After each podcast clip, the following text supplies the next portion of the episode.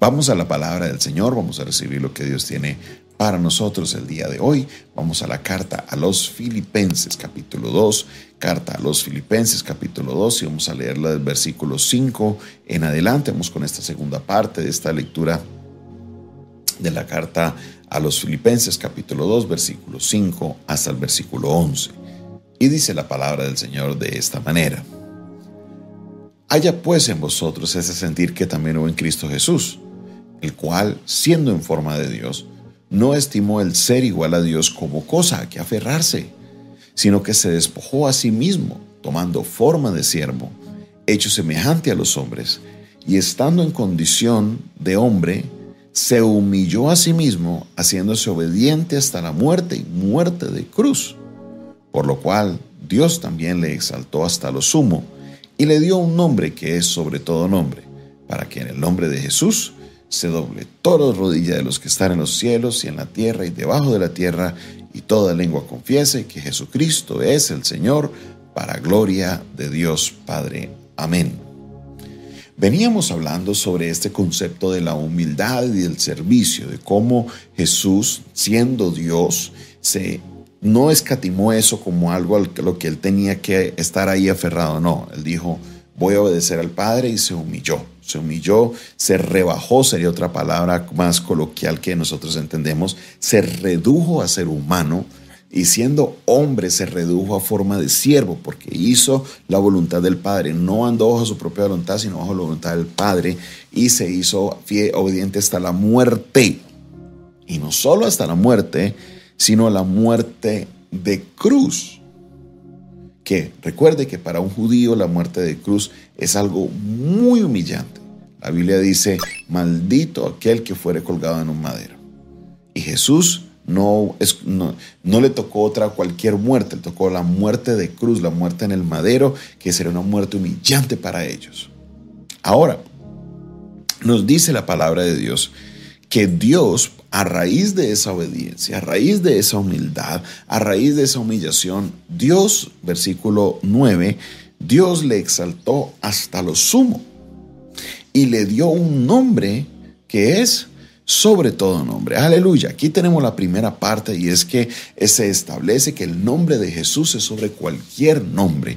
Ponga usted el nombre que usted quiera al lado del nombre de Jesús y el nombre de Jesús es superior. El nombre de Jesús no tiene igual, no tiene ningún otro nombre que siquiera se le acerque porque el nombre de Jesús es sobre todo nombre. Aleluya. Dígalo conmigo. El nombre de Jesús es sobre todo nombre póngale el nombre que quiera al lado, póngale el nombre que quiera, sea de una figura, de otra persona histórica, de una persona que esté viva, que esté muerta, que haya hecho muchas cosas por la humanidad, que haya hecho cosas grandes. El nombre de Jesús es sobre todo nombre. Como se humilló, como obedeció, el Señor lo exaltó hasta lo sumo y lo puso sobre todo nombre. Aleluya. El nombre de Jesús, una vez más dígalo conmigo, es sobre todo nombre. El nombre de Jesús es sobre todo nombre. Número dos dice, para que en el nombre de Jesús, ¿qué suceda? Se doble toda rodilla. ¿Qué es doblar rodilla? Y aquí a veces no, nosotros en nuestra cultura occidental a veces no comprendemos estos conceptos tan importantes. Cuando una persona dobla rodilla está hablando de adoración adoración. ¿Qué es doblar rodilla? Adoración. Mire, en el concepto cristiano, en el concepto judío cristiano, no se debe doblar rodilla ante nadie, solamente ante Dios. Recuerda el caso de Daniel, que le dijeron que se doblara rodilla frente a la estatua y ellos dijeron qué pena, pero no, si quiere échenos al horno, haga lo que sea, pero no vamos a doblar rodilla. Esa fue la respuesta de Daniel y sus tres, perdón, de los tres amigos de Daniel, de Sadrach, Mesach y Abednego. No vamos a doblar rodilla. Pero el Señor nos dice que ante Jesús se va a doblar toda rodilla. Muchas personas muchas veces debaten si Jesucristo es Dios o no es Dios. Recuerde, nuestro concepto cristiano nosotros no podemos arrodillarnos ante nadie porque solo se arrodilla ante Dios ante nadie más. La Biblia no lo dice. En el libro de Éxodo, en el libro de Levítico, en el libro de Deuteronomio, con mandamiento, no te arrodillarás ante imágenes, no te arrodillarás ante nadie, solamente a tu Dios adorarás y solamente a Él le servirás. Entonces, cuando se entra a cuestionar la deidad de Jesús, aparece este argumento. Si es cierto, el texto no dice Jesucristo es Dios, no, pero el texto nos dice que ante Cristo se va a arrodillar toda rodilla de los que están en los cielos como de los que están abajo en la tierra. De todo el mundo, toda rodilla se va a doblar ante Cristo. ¿Por qué? Porque la palabra nos está diciendo que Él merece adoración. ¿Y quién es el único que merece adoración? Dios. Sencillo. Usted no puede entrar a cuestionar la deidad de Jesucristo porque aquí nos está diciendo la palabra de que Él es merecedor de adoración como lo es Dios. Y si Dios merece adoración, Jesucristo es Dios también. Así de sencillo. A ninguna otra persona se le ha permitido hacerlo. Miren nomás en Hechos capítulo 15, ¿qué le pasó a Herodes? Que se enorgulleció. Hechos capítulo 14, perdón, le se enorgulleció. ¿Y qué pasó? cayó muerto y se lo comieron los gusanos en frente de todo el mundo. ¿Por qué? Dice la Biblia, porque no le dio la gloria a Dios. Nadie merece la gloria sino Dios. Entonces, si la Biblia nos instruye que Cristo merecedor de gloria, que Cristo es merecedor de adoración, es porque Él, Él es Dios. Así de sencillo. No es como algunos lo presentan, que es un profeta, no es como otros dicen, que a lo mejor es que eh, él fue una persona muy, muy, muy buena, pero que no es Dios. Pero entonces, si no es Dios, ¿por qué Dios nos ordena? O dice en profecía que toda rodilla se doblará y toda lengua confesará que Jesús es el Rey de Reyes, ¿no? Porque Jesús es Dios. Así de sencillo, no le dé tanta vuelta a eso que sí, que se vino a la tierra y eso es difícil comprender cómo siendo Dios se despojó de todo y se vino a la tierra, pero es que para Dios no hay nada imposible.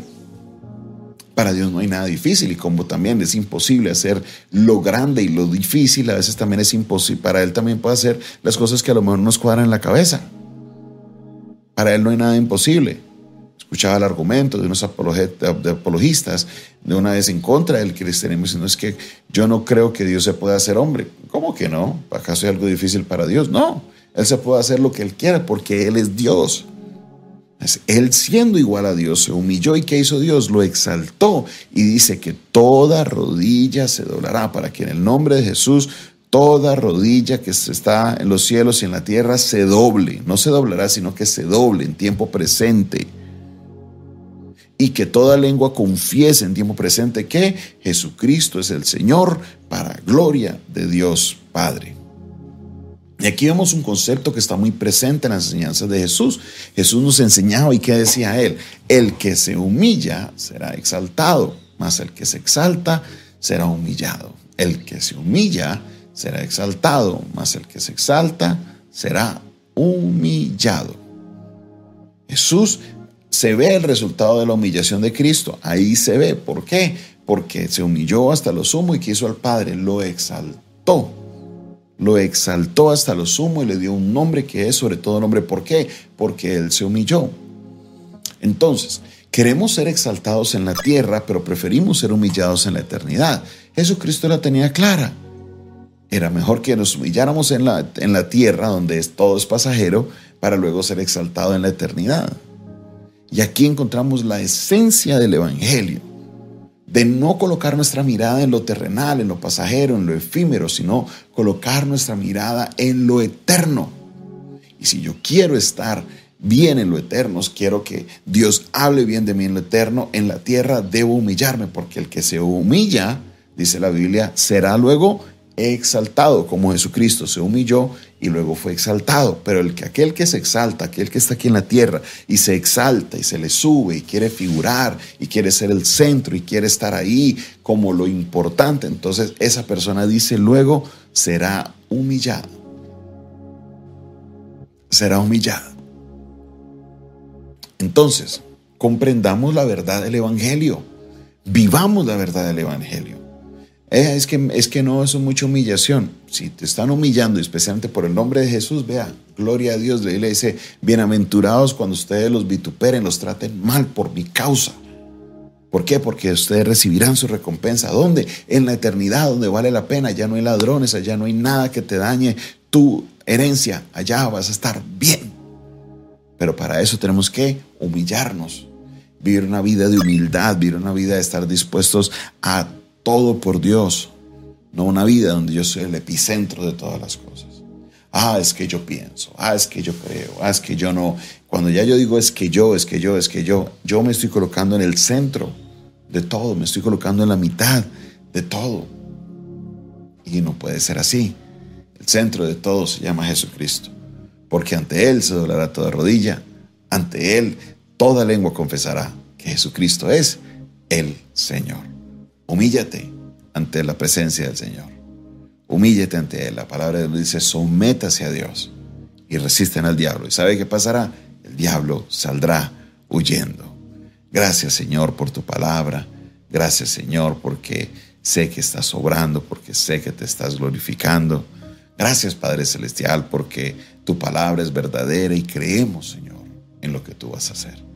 Poderoso Señor, aquí estamos delante de tu presencia, seguros, Padre Celestial, de que tú harás algo sobrenatural, de que tú, Señor, harás algo poderoso en nuestras vidas, transformando nuestro ser, aprendiendo, Señor, a ser humildes, como el ejemplo que nos diste Jesucristo. Queremos ser humillados, Señor, queremos vivir aquí en la tierra, Padre Celestial, en humildad.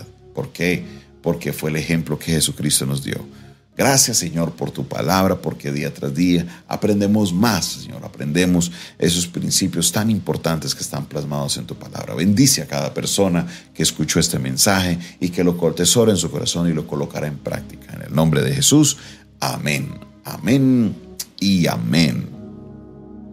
Esta fue una producción del Departamento de Comunicaciones del Centro de Fe y Esperanza, la Iglesia de los Altares, un consejo oportuno en un momento de crisis. Se despide de ustedes su pastor y amigo Jonathan Castañeda, quien les bendice y les invita a que usted se suscriba a nuestro canal, suscríbase al canal, hágale clic a suscribirse, hágale clic a la campanita y estaremos pendientes de todos, eh, de estarás pendientes, perdón, de todas nuestras transmisiones, nuestros videos, nuestro contenido y podemos estar en contacto. Búscanos en las redes sociales como arroba Pastor Jonathan Oficial. Allá tengo contenido alternativo y también nos podemos comunicar. Ahora, si prefieres la línea de WhatsApp, ese es el 316-617-7888. 316-617-7888. Estamos eh, listos para atenderte. Escríbenos. Si me escribes fuera de Colombia, solo coloca el indicativo más 57, que es el indicativo de Colombia, más 57 316 617 7888 y estaremos en contacto. Si el Señor coloca en tu corazón sembrar una semilla, sembrar una ofrenda, lo puedes hacer por vía en Colombia, vía Nequi, David Plata o Transfilla al 316-617-7888, 316-617-7888. Si lo estás fuera del país, tenemos la disponibilidad de Zelle y también de PayPal. Solo escríbenos por interno y estaremos para atenderte. Dios te bendiga, Dios te guarde.